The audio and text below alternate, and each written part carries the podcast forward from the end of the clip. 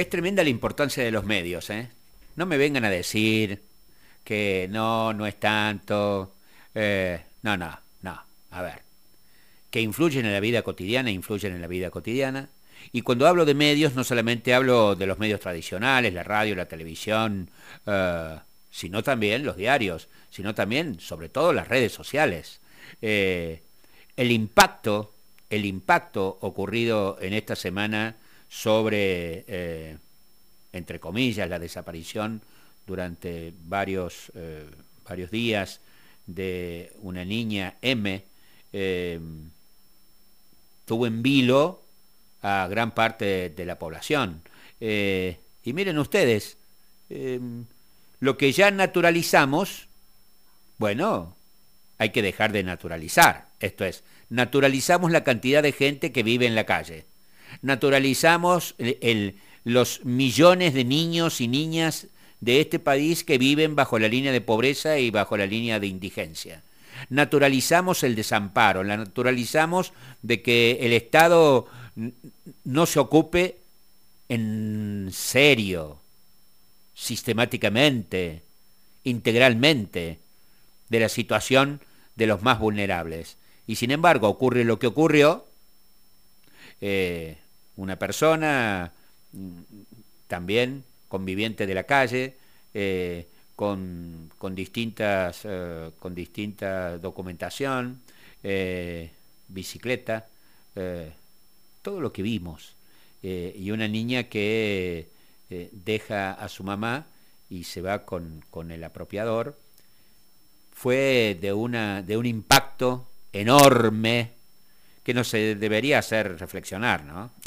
Una historia que empezó eh, y, que tiene por así decirle, un lugar de inicio, no es un lugar de residencia, porque justamente son personas que no tienen una residencia, que están en, situación de calle y de vulnerabilidad este, inmensa, que se inició, decía, en el sur de la capital del país, ¿sí? que a veces se la muestra como tan ostentosa. Bueno, no, hay gente en situación de calle en grandes cantidades, lamentablemente en la capital del país, y que tuvo un desenlace en la ciudad de Luján. Vamos a analizarlo, va a analizarlo de mejor manera y, en, y, explicándonos punto por punto de, de todo lo que sucedió. Nuestra especialista en género, hablamos de Mariana Montenegro. Mari, buen día, ¿cómo te va? Buen día, ¿cómo están? Bien, muy bien. Gusto de escucharte para mí también. Sí, eh, la verdad que coincido con, toda la presentación que, estuvieron haciendo. Creo que, que la situación de, de, Maya, es la situación de, muchas niñas, madres, ¿no? Em, fundamentalmente porque algo de lo que, se visibilizó con, la desaparición de Maya y que oportunamente, gracias, eh, a, todo el apoyo de la comunidad se pudo encontrar es la situación de, los hogares feminizados, ¿no? que es una, una, situación que hay que empezar a visibilizar y, tenemos que contar con políticas públicas específicas porque es una problemática estructural y que, que requiere de, la visibilización y, de saber que estos casos no son aislados, eh, sino que tienen que ver con con un montón de factores eh, que se asocian a las condiciones de las mujeres, y más si están atravesadas por la maternidad, de no contar con una vivienda, de no contar con, recursos de la educación, de, a su vez también de, que estas mujeres muchas veces que están en situación de calle están invisibilizadas y estigmatizadas. Eh, también creo que nos interpela a todos los sectores, ya sea los sectores feministas, los sectores eh, que responden también a políticas públicas del Estado en sus diferentes niveles y que todavía aún permanece eh, toda una naturalización en que las tareas de cuidado siguen siendo tareas feminizadas, ¿no? Digo por todos los discursos eh, que se cruzaron en relación a, algunas cuestiones que se emitieron por parte de funcionarios públicos en relación a la responsabilidad de la madre. Creo que eso es para otra columna, pero me parece que, está bueno darle ese contexto para dar cuenta que es una problemática estructural eh, y que no alcanza solamente con, em, con la conmoción de, esta, de la situación de Maya, sino de, políticas públicas eh, que, que, lo puedan visibilizar esta problemática y más aún pensando que estamos atravesados por una pandemia y que el impacto diferenciado que, que se se plantea hacia las mujeres es, grave, ¿no? Ya sea por el alto índice de femicidios que tenemos y por la cantidad de mujeres que han caído en la línea de pobreza a raíz de, la situación que vivimos. Em, yo quiero destacar algunas cuestiones del procedimiento que se hicieron. Em, creo que, también como país eh, me parece importante destacar el procedimiento de un mecanismo que emitió el Ministerio de Seguridad, que, a través de, la de, la búsqueda de Maya se logró visibilizar un poquito más, que, es en la alerta Sofía, Em, que creo que, está bueno saber que como, es, como Estado hay mecanismos que existen y en este caso sirvió eh, porque se encontró a Maya, o sea, a Maya le encontraron gracias a, la difusión de imágenes que se hicieron eh, a través de este mecanismo de búsqueda, porque una vecina los reconoció y pudo dar aviso a la policía con los datos para poder encontrarla a la niña y al abusador, eh, que el abusador sea detenido, ¿no? Y la niña vuelva a estar restablecida con, con su familia, especialmente con su madre. Eh, el alerta Sofía es un sistema que también funciona en otros países. Eh, contamos eh, con, este mecanismo que permite la rápida difusión de imágenes de la niña, sus datos personales para que la comunidad pueda apoyar en su búsqueda. Fundamentalmente se da en los casos que se consideran de gravedad. algunos indicios cuando son casos graves es cuando por la edad que tiene el niño, la niña, el adolescente, o cuando son sustraídos por personas eh, desconocidas de su entorno, ¿no? Em, este mecanismo de la alerta Sofía em, activa un equipo de seguimiento, digamos, que tiene comunicación constante con, eh, con, con seguridad y con eh, Protex, que es la Procuraduría de Trata y Explotación de personas del Ministerio Público Fiscal, o sea, lo que permite es la comunicación entre instituciones, entre ministerios, que muchas veces son los primeros en tener que dar una respuesta. Policía, el Ministerio Público Fiscal, eh, que muchas veces se invisibilizan, pero son todos ministerios que tienen que estar en contacto, el mismo Poder Judicial también. Así que es un, es un mecanismo que sirve para eso, para agilizar esos procedimientos y la comunicación entre esas instituciones.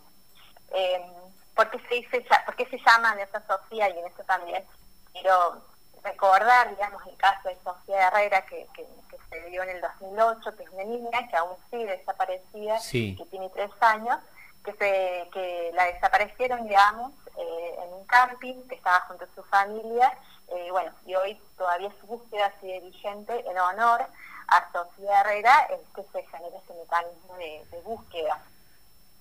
Eh, y una de las cosas que creo que también eh, generó un poco de, confusión y conmoción es el pedido, cuando se encuentra mm, Amaya, es el pedido del Estado de bajar sus imágenes, o sea, para no eh, para evitar la revictimización y, bueno, y cesar con, con, todo el show mediático también que se había generado en relación a esto, creo que, es importante dar cuenta de la importancia que tiene que la sociedad conozca que estos mecanismos tienen procedimientos y que tienen eh, resultados, ¿no? O sea, eh, bajar la imagen de Maya eh, como vecino o vecina cuando la misma ha sido encontrada, también requiere apoyar al Estado en su tarea de, de, no seguir vulnerando derechos, ¿no? Sí, sí, sí.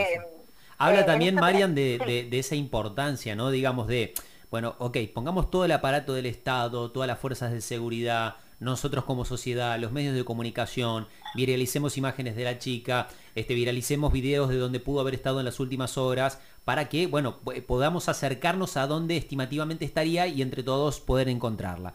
Pero también después viene la otra parte, bueno, se encontró con vida, lo celebramos, es, es una gran noticia. Después viene la otra parte de, bueno, ok, dejemos que esa niña pueda volver a una vida normal después de este hecho demos de baja este, sus imágenes, este, tratemos de, no estar mencionándola mucho más como para que de algún modo, ¿sí? Eh, comillas, pueda volver a tener una vida relativamente normal.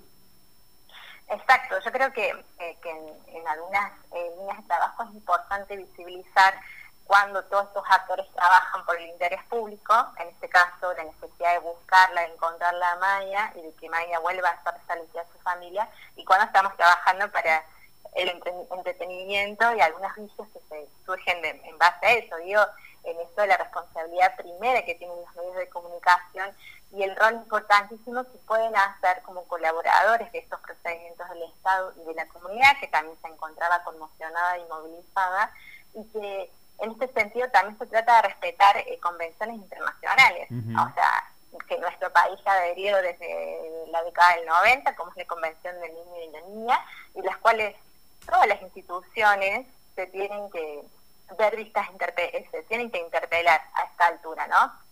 Ya sea en el uso del lenguaje, en el uso de las imágenes, en ciertas concepciones que todavía siguen arraigadas, eh, ¿no? O sea, porque estamos hablando de que en nuestro país los niños y las niñas son sujetos de derechos, eh, tienen que tener su vivienda, tienen que estar eh, incluidos en el sistema de educación, que tienen que estar restablecidos con, con, sus familias, pero bueno, hoy el contexto nos habla de que hay un montón de problemáticas estructurales que hay que visibilizarlas y que tienen que tener políticas públicas específicas.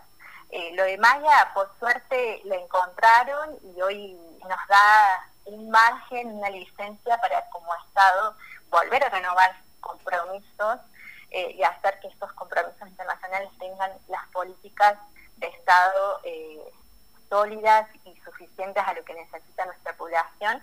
Y por otro lado, el rol de los medios, de también que se vean interpelados en, esto de que cuando eh, hay desapariciones de niños, de niñas, de adolescentes, lo importante es colaborar con los mecanismos del Estado, que por suerte también los tenemos, y con la comunidad, que también tenemos, ¿no? Eh, una comunidad que, tiene que ser vista desde el contexto en que, en que se encuentran o se dan ciertas situaciones. No es lo mismo la vida de Maya que de otras niñas, ¿no? Maya vivía en una familia que, solamente estaba su mamá a cargo, en situación de calle, o sea, la, ese tipo de particularidades los tenemos que mirar a la hora de, poder abordar situaciones y de poder salir de, de las formas que necesitamos, que no vuelvan a aparecer niñas eh, que no puedan estar, que, o sea, dejar de pensar que las niñas tenemos que, tienen que estar en estas situaciones de peligro, ¿no? O sea, ir construyendo esos consensos. Brillante como siempre, Marianne. Te mandamos un, gran abrazo y nos encontramos el, sábado que viene. ¿eh? Que tengas un buen fin de semana. Muchas gracias, Andy Jorge. También igualmente. Chau, chau. tengan un buen fin de semana.